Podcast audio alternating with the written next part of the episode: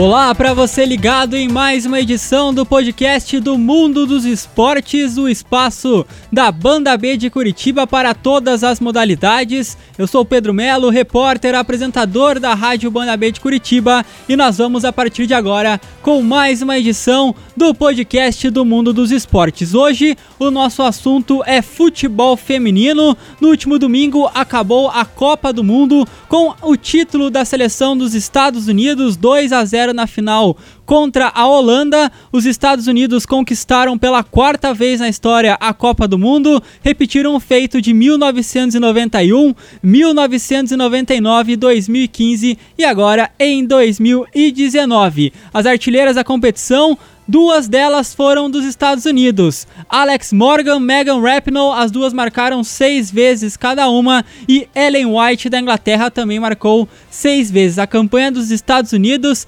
teve 26 gols marcados e apenas dois gols sofridos. Na estreia ainda a goleada histórica por 13 a 0 contra a Tailândia. E para falar um pouco mais sobre a Copa do Mundo, sobre o sucesso da Copa do Mundo feminina, também sobre uma avaliação da campanha da seleção brasileira que caiu nas oitavas de final, falar sobre o futuro do Brasil. Eu estou agora em contato com a Patrícia Zene, ela que é jornalista do site Planeta Futebol Feminino.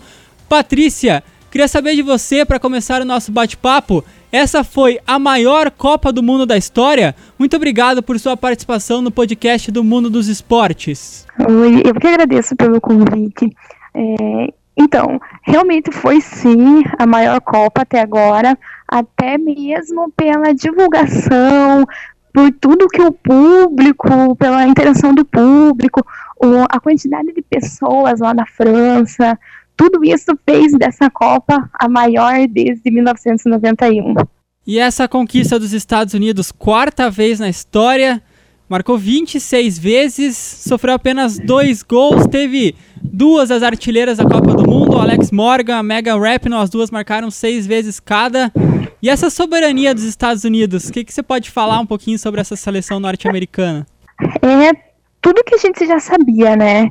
É, os Estados Unidos têm um desenvolvimento desde é, ali o colégio, as meninas, principalmente, né, na verdade, nos Estados Unidos são as meninas que jogam é, futebol, né, é cultural deles, é dividido o futebol americano é para os meninos, o futebol é para as meninas, é, até esses dias eu estava falando em filmes, né, é, os, nos, nos, filmes, os clichês de filme é o pai que é treinador da, do, do, time de futebol da escola da menina, né, os protagonistas dos filmes.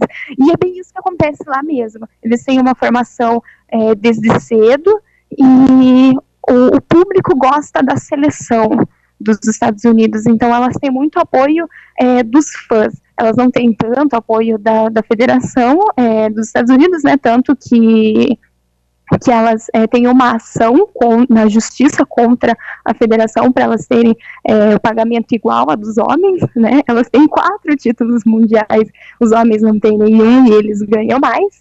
É, elas estão lutando é, para isso, mas a cultura dos Estados Unidos é de futebol feminino. Então, se, se for ver todas as jogadoras do, do elenco né, que foram para a Copa, jogam lá dentro. Então, o campeonato não é muito forte, mas eles fazem uma coisa deles, né? Então, e, e até eu já, já falei isso antes, uma jogadora se aposenta, para de jogar pela seleção, vem outras. Então, várias jogadoras tipo a Lavelle, que a gente não daria nada para ela antes da, da Copa, marcou um gol ontem né? Fez uma, uma Copa maravilhosa, tanto que, para mim, ela tá no 11 melhor dessa Copa. Então, eles conseguem revelar bastante jogadoras e não é surpresa nenhuma a vitória em, em cima da Holanda era o que todo mundo esperava desde antes da Copa, era os Estados Unidos na final, os Estados Unidos campeão. E você falou sobre essa diferença da seleção masculina dos Estados Unidos para a seleção feminina. Tem aqui alguns dados, por exemplo, a, a, seleção masculina dos Estados Unidos teve como melhor resultado na Copa do Mundo um terceiro lugar em 1930, enquanto a seleção feminina norte-americana conquistou a Copa do Mundo quatro vezes. O bônus da seleção dos Estados Unidos masculina pela participação na última Copa foi de 407 mil dólares, enquanto da seleção feminina foi de apenas 75 mil dólares. Apenas, claro, em comparação com a seleção masculina. E o bônus máximo por atleta na Copa do Mundo na última masculina foi de 1 milhão 114.429 milhões de dólares para a seleção masculina e 260 mil dólares para a seleção feminina.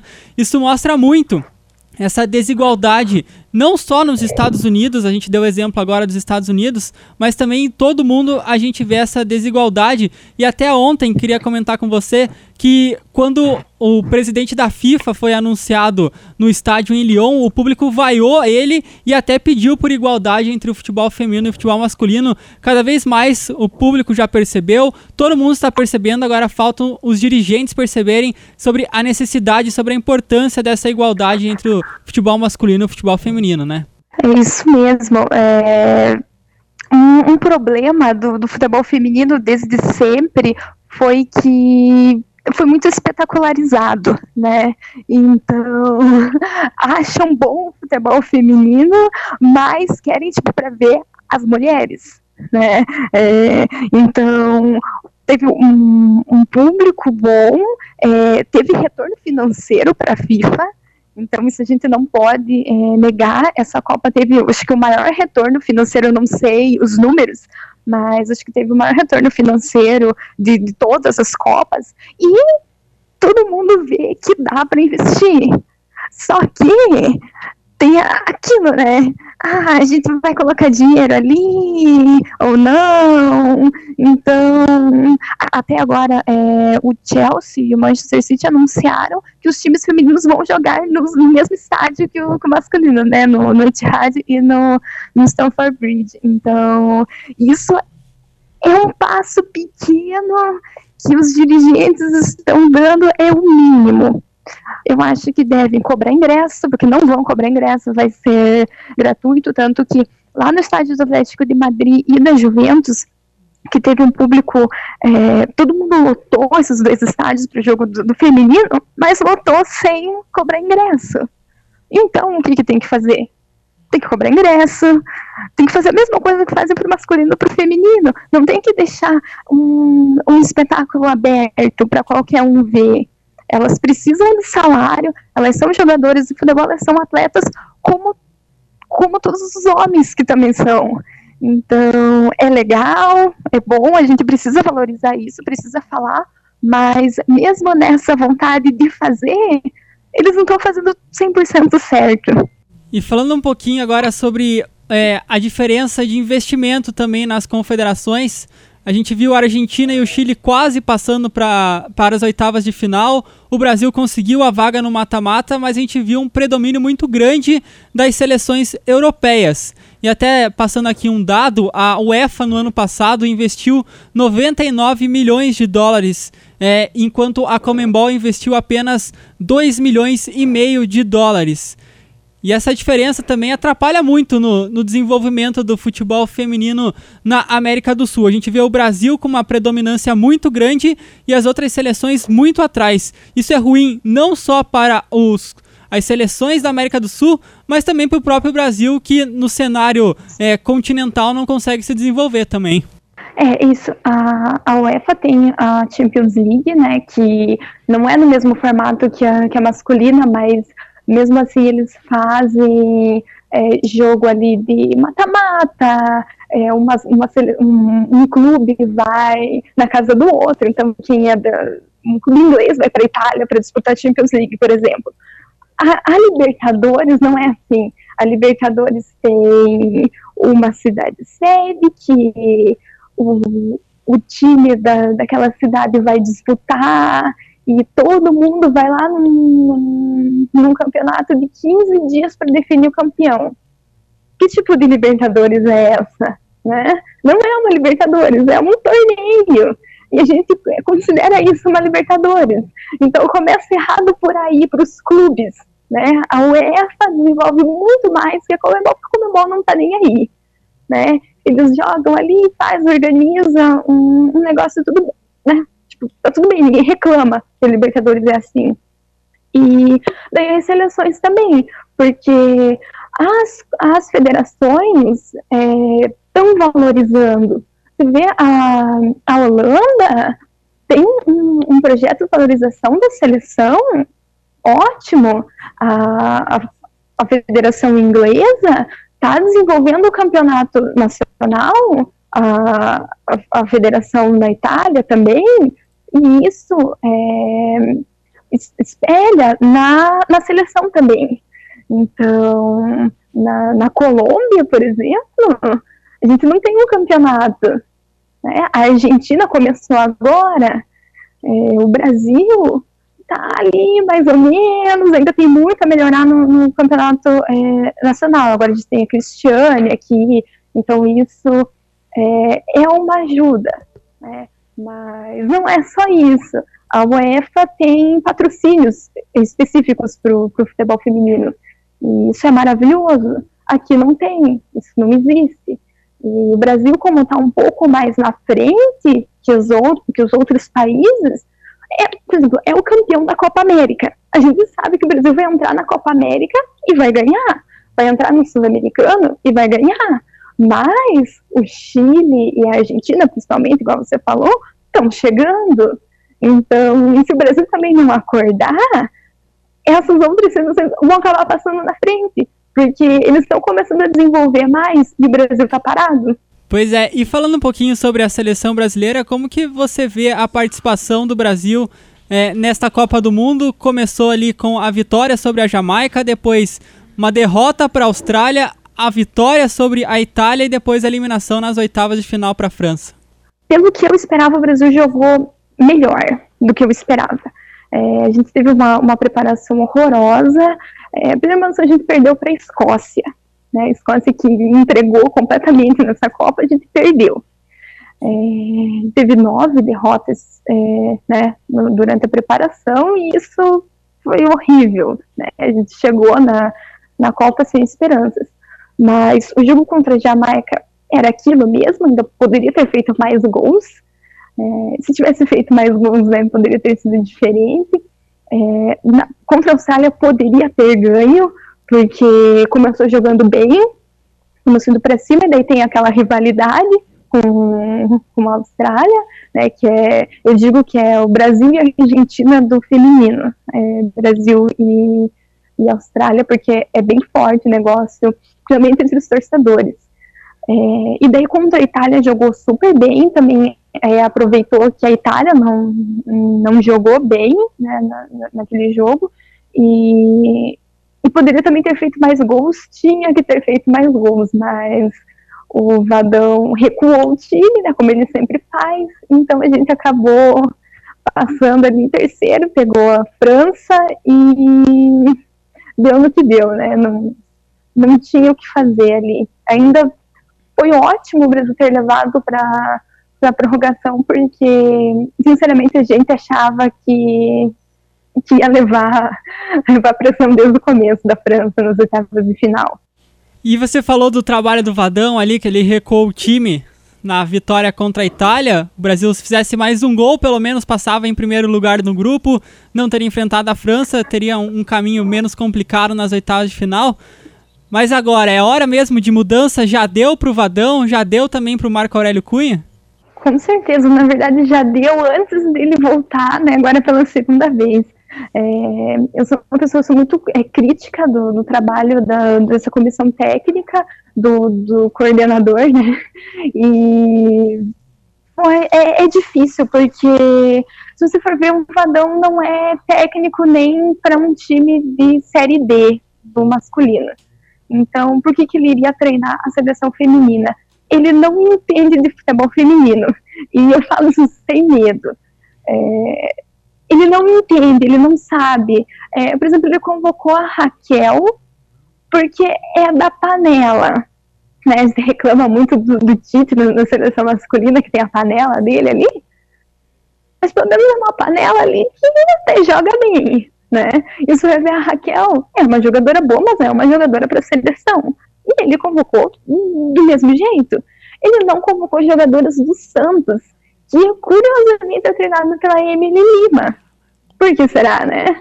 E o futuro da seleção brasileira? Como que você vê as jogadoras do Brasil? Que até a Marta disse depois da Copa do Mundo ali, nem não vai ter para sempre uma Marta, uma Cristiane, uma Formiga. Como que você vê esse processo de renovação também da seleção brasileira? Não pensando na próxima Copa do Mundo, mas pensando na próxima competição importante, que é a Olimpíada do ano que vem. O Brasil tem muitas, muitas jogadoras boas. É, a gente teve um azar no, no último Mundial Sub-20, é, a gente não foi longe, mas é uma geração muito boa. É, elas, elas mesmas é, foram é, bem no, no Campeonato Sub-17, né, no Mundial Sub-17, e o que elas precisam é de desenvolvimento. É, muitos, nós temos duas goleiras muito boas na, no Sub-20, é, nós temos vários atacantes, a gente tem artilheiras ali, e tem que desenvolver essas meninas. É, nem todas são Marta que vão para fora. Uh, o melhor para uma jogadora brasileira é jogar fora, é jogar nos Estados Unidos, é jogar na Europa, mas nem todas têm condição. Então, a gente perde muito talento porque não tem um campeonato de base bom aqui e porque não temos comissão técnica no sub-20 e no sub-17. É, faz umas duas semanas que a gente descobriu que o Luizão não é mais técnico da seleção sub-17. Então, é complicado, né? Porque a gente tem jogadoras boas, mas elas não podem fazer sozinhas, né? Até eu, eu critico a fala da Marta, porque ela coloca a responsabilidade nelas. Mas a, a, gente viu que o Internacional no, no Brasileiro é, Sub-18 vai fazer muitos jogos em poucos dias. É, que pessoa que aguenta, né? Por mais que é uma atleta jovem, é complicado, você precisa de um tempo para se recuperar. E se se machucar, né? Quem que vai que vai ajudar ali fisioterapia? Tudo não tem. Então, não são só os jogadores que precisam se dedicar. A gente precisa de um conjunto aqui no Brasil de categoria de base para elas conseguirem bem, porque muitas jogadoras aqui não tiveram sorte, não. Elas lutaram muito, a, a Formiga, a Cris, é, mais lá, lá para trás a, a Cici, então elas lutaram, mas essas meninas não precisam fazer isso, não precisariam é, dar sangue para isso, porque nós estamos em 2019. Não, não tem que ser assim mais, elas precisam ter condições. E agora o Campeonato Brasileiro volta após essa parada para a Copa do Mundo. Como que você vê o nível da competição hoje do Brasileirão feminino? Ai, olha, essa é uma, é uma pergunta complicada, né? É, nós temos dois times até que estão empatados com 24 pontos na, na tabela, que é o Corinthians e o Santos, que eu vejo como os dois melhores times. É, inclusive tem os dois melhores treinadores, que é a Emily e o, e o Arthur Elias. E ali atrás a gente tem o Flamengo, que tem uma parceria com a, com a Marinha, que, que tem muitas, muitas atletas boas, que a, é, Aliás, elas são campeãs é, é, militares, né, de futebol feminino, esse time do, do Flamengo, né, é, representando o Brasil no ano passado, elas ganharam, então é, uma, é um time forte, mas assim como a gente fala do campeonato masculino, o feminino também é nivelado para baixo. É, o Iranduba perdeu muitas, muitas jogadoras, é, a Ferroviária que até alguns anos atrás era bem forte, agora está tá tentando se recuperar. É, e aqui no, no, Paraná a gente tem o Foz Cataratas, né? É, tem parceria com o Atlético agora que que tá mal, tava mal das pernas até, até a parada da, da Copa, inclusive pega o Corinthians agora, meio de semana, mas a gente tem um grande potencial. É, vários é, times que estão na segunda divisão, é, que, que, são fortes, podem, podem subir ali, e eu, eu acredito que, que esse nível vai, vai subir cada vez mais. Patrícia, queria saber de você é, a sua opinião em relação a essas parcerias entre os clubes. Porque agora a Comembol ali para disputar a Libertadores, disputar a Sul-Americana, obriga que um clube brasileiro é, tenha um time também de futebol feminino e muitos desses clubes fazem parceria com outros clubes de fora da cidade. Tem até o, o caso aqui do estado do Paraná que o Atlético fez uma parceria com o Foz Cataratas. E eu tenho a seguinte opinião, que essa parceria é ruim para a identificação do clube na cidade. Porque, por exemplo, o Atlético tem uma parceria com o Foz Cataratas de Foz do Iguaçu, do outro lado do estado, e em Curitiba, onde fica o Atlético, não tem nada de futebol feminino. Eu acho isso ruim até para o desenvolvimento da modalidade. Queria saber a sua opinião sobre o assunto. Eu sou totalmente contra qualquer tipo de parceria. É... Tanto que Foz Cataratas até ano passado tinha parceria com o Curitiba ninguém sentiu falta, porque justamente ninguém se identificou como Foz Cataratas. Porque quem se identificou com Foz Cataratas é a torcida lá de Foz do Iguaçu. Quando o, o Gezi, que é o presidente do, do Foz, anunciou a parceria com o Atlético, é, falaram em jogos na Arena da Baixada, falaram em apresentação das jogadoras para a torcida. Tudo bem, teve um jogo né, contra o Imperial, que é o, o único time aqui de, de Curitiba. Mas quantas pessoas foram nesse jogo? Divulgaram? Teve uma divulgação assim, ah, meio. Ai, vai ter o jogo, mas ninguém falou muito, então poucas pessoas viram. E o torcedor do, do Atlético fica sem. E Aí, né, a gente vê, o Atlético não tem condição de, de montar um time feminino próprio, não tem jogadoras nas escolinhas ali para montar uma categoria de base? É claro que tem. Assim como o Curitiba e o Paraná também tem condição. O futebol feminino ainda não é profissional. Você não precisa pagar as jogadoras. Você pode montar um time e ou fazer uma parceria, por exemplo, com escola parceria com escola não tem problema nenhum, Londrina vai fazer isso. Mas aí é o Londrina Esporte Clube que tem um time com parceria com uma escola, que não é um clube. Isso não tem problema nenhum. Não poderiam fazer? É óbvio que poderiam. Pois é, é uma situação complicada essa, esse negócio de parceria. Pelo jeito temos a mesma opinião em relação a isso, os dois contrários. E o Campeonato Paranaense Feminino deste ano, como que está? Temos a previsão de um time que possa, pelo menos, tentar bater a equipe do Foz Cataratas Atlético? Olha, é, a gente vai ter o arbitral dia 11 agora, é, que a federação marcou. Foi até a última a última notícia que eu vi no, lá nos boletins oficiais da, da federação foi essa, essa convocação para arbitral. É, mas eu creio que não vai ter. O Imperial vai para o terceiro campeonato, tem jogadoras muito novas, é, então elas podem dar uma dificuldade ali, mas não vai assim, ganhar né, do, do pós. O, o, Toledo, eu espero que, que participe, é, também tem suas jogadoras novas, tem 14, 16, 18 anos, é, os meninos que jogam o Campeonato Paranaense adulto.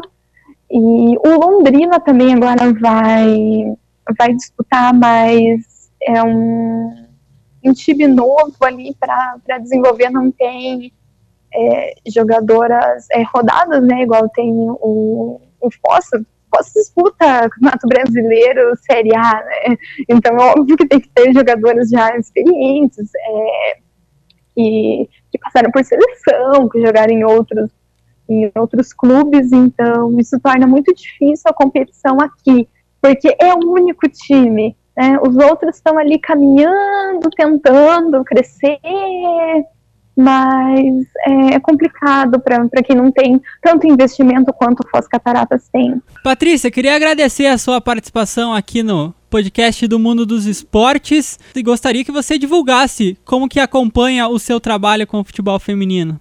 É, então, eu agora estou escrevendo no Planeta Futebol Feminino, né, que é um, um site que cuida de, de futebol nacional, internacional, estaduais, tudo que tiver de futebol feminino a gente escreve lá. Muito bacana, inclusive queria mandar um abraço para o Rafael Alves, um amigo que eu tenho, já participou aqui com a gente. Ele que é o criador do Planeta Futebol Feminino também sabe muito sobre a modalidade. Obrigado, Patrícia, pela sua participação. Isso, eu que agradeço.